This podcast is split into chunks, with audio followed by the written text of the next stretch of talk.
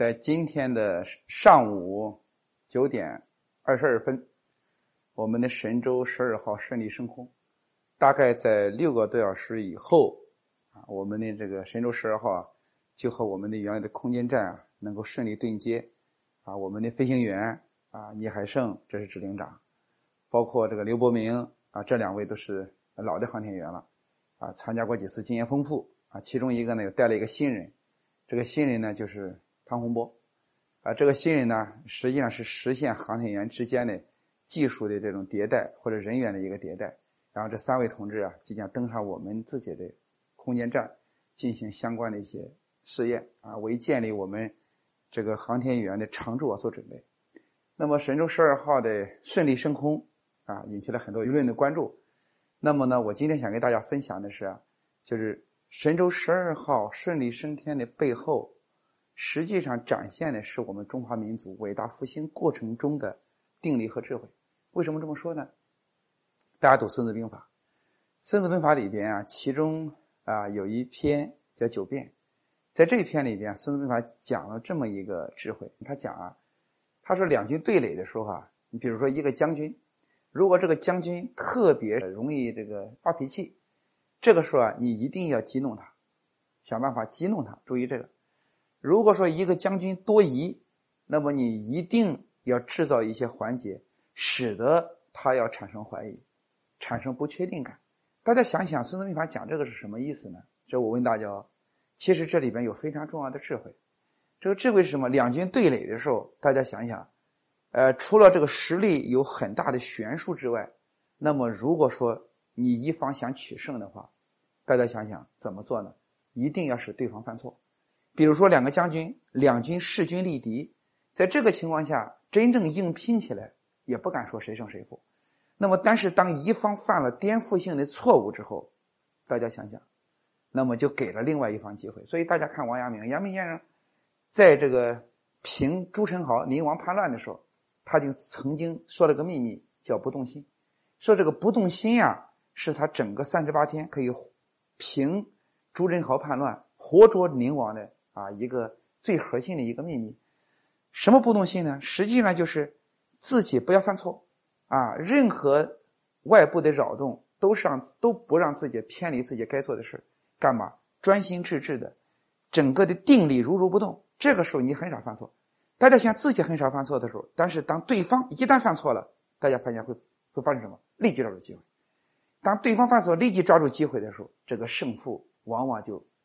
恐怕很很快就会显示出效果来了，所以《孙子兵法》里边讲呢，他说敌人呢，你比如说他多疑，就要制造制造一些细节，让他产生怀疑，让他产生不确定，对吧？他不是好生气吗？就要激动他，对吧？你不是爱惜老百姓吗？我就抢抢老百姓的牛，我就牵老百姓的驴，为什么这样？其实就是制造一些扰动，让这个主主战的这个领军的将军啊，产生那种。偏离自己定力的，产生自己这个容扰动自己的这种因素。那么一旦一个人没有了定力，暴跳如雷啊，这个优柔寡断、怀疑，对吧？或者说心里不胜其烦，大家想想，这个时候这个人一旦失去了定力，那么他对整个客观形势的判断就会出问题。一句话，犯颠覆性错误的时机就要来临了。那么一个将军一旦犯了颠覆性的错误，那么另外对手就有了可乘之机。甚至会给自己带来灭顶之灾。那么我说这个呢，用在我们今天，大家想想，我们中国现在在发展的过程中，大家知道，以美国为代表的西方国家，尤其是美国，是非常不希望中国发展起来，可谓说明的暗的各种阴招，或者说各种明目张胆的对中国的这种遏制和打压，可以说是纷至沓来。这个时候，大家想想，我们能不能决定美国啊不打压我们，不给我们使坏？我们决定不了。啊，美国他怎么对待我们，确实我们做是我们决定不了的。那么这个时候，我请问朋友们，我们中国有没有一个定力？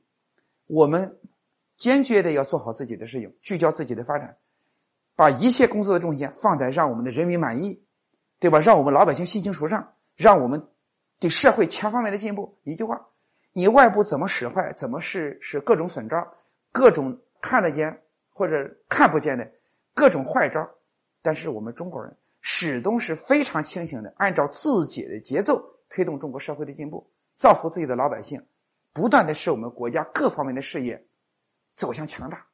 大家想想，如果我们做到这一点了，不被任何外部的扰动或者干扰来乱了自己的阵脚，或者丧失了自己聚焦于发展、聚焦于让人民心情舒畅、让人民幸福的这个主题，我相信任何外部的力量都没有机会。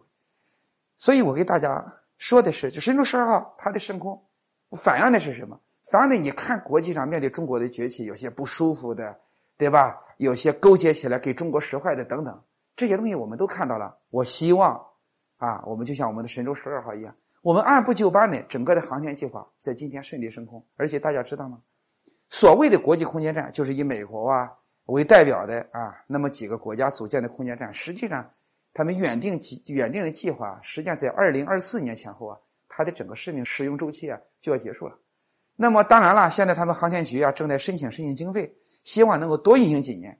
但是呢，我们可以预见不久的将来，整个空间站恐怕这个。美国啊为代表的所谓国际的空间站，它要退出历史舞台的。那么这个时候，中国的这个空间站就成了这个地球上唯一的能够在四百公里高空运行的一个空间站。那么有人问了，空间站花那么多钱干嘛呀？朋友们，这绝对不是说啊我们在那里就为了显示我们的技术高超，显示我们国力充实，不是这样的。这个空间站里边的很多很多的试验，包括关乎老百姓生命。啊，直接关联的，就是和我们每一个老百姓的生活细节相关联的。你比如中草药、植物的种子，对吧？蔬菜的种子，很多关键的技术都要在那个地方做试验，或者在那个过程中产生的一些裂变，产生的一些基因的变化。实际上，这对整个国计民生和社会进步都有重大的意义，因为那个环境啊，是在地球上的环境所不具备的。因此，这个空间站是有非常现实的意义。当然，如果放在军事上，那就更可怕了。为什么呢？因为在国际空间站在开始这个建造的时候啊，他们就是为了应对苏联的威胁。美国应对苏联的威胁，他建国际空间站。大家想想，在那个地方，如果说你有非常重要的武器，对吧？这个重大的杀伤力的武器，在那个地方对某些国家进行投放的话，这种威胁可想而知。因此呢，这个空间站的建立是非常现实意义的。那么我们啊，看到十二号顺利升空以后啊。我们想到的是什么？就像我们的航空的发展，或者我们国家其他行业的发展，按部就班，不管外部的什么样的扰动和干扰。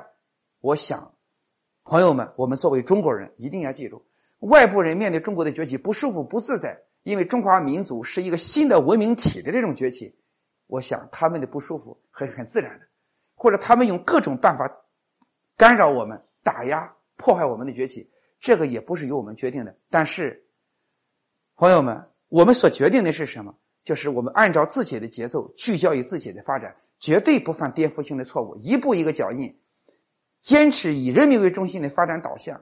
怎么样让人民满意？怎么样推动社会进步？对吧？怎么样实事求是的采用中国适合的发展道路？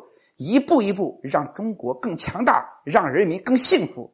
这些是粉碎一切不愿意让中国发展的人一记响亮的耳光。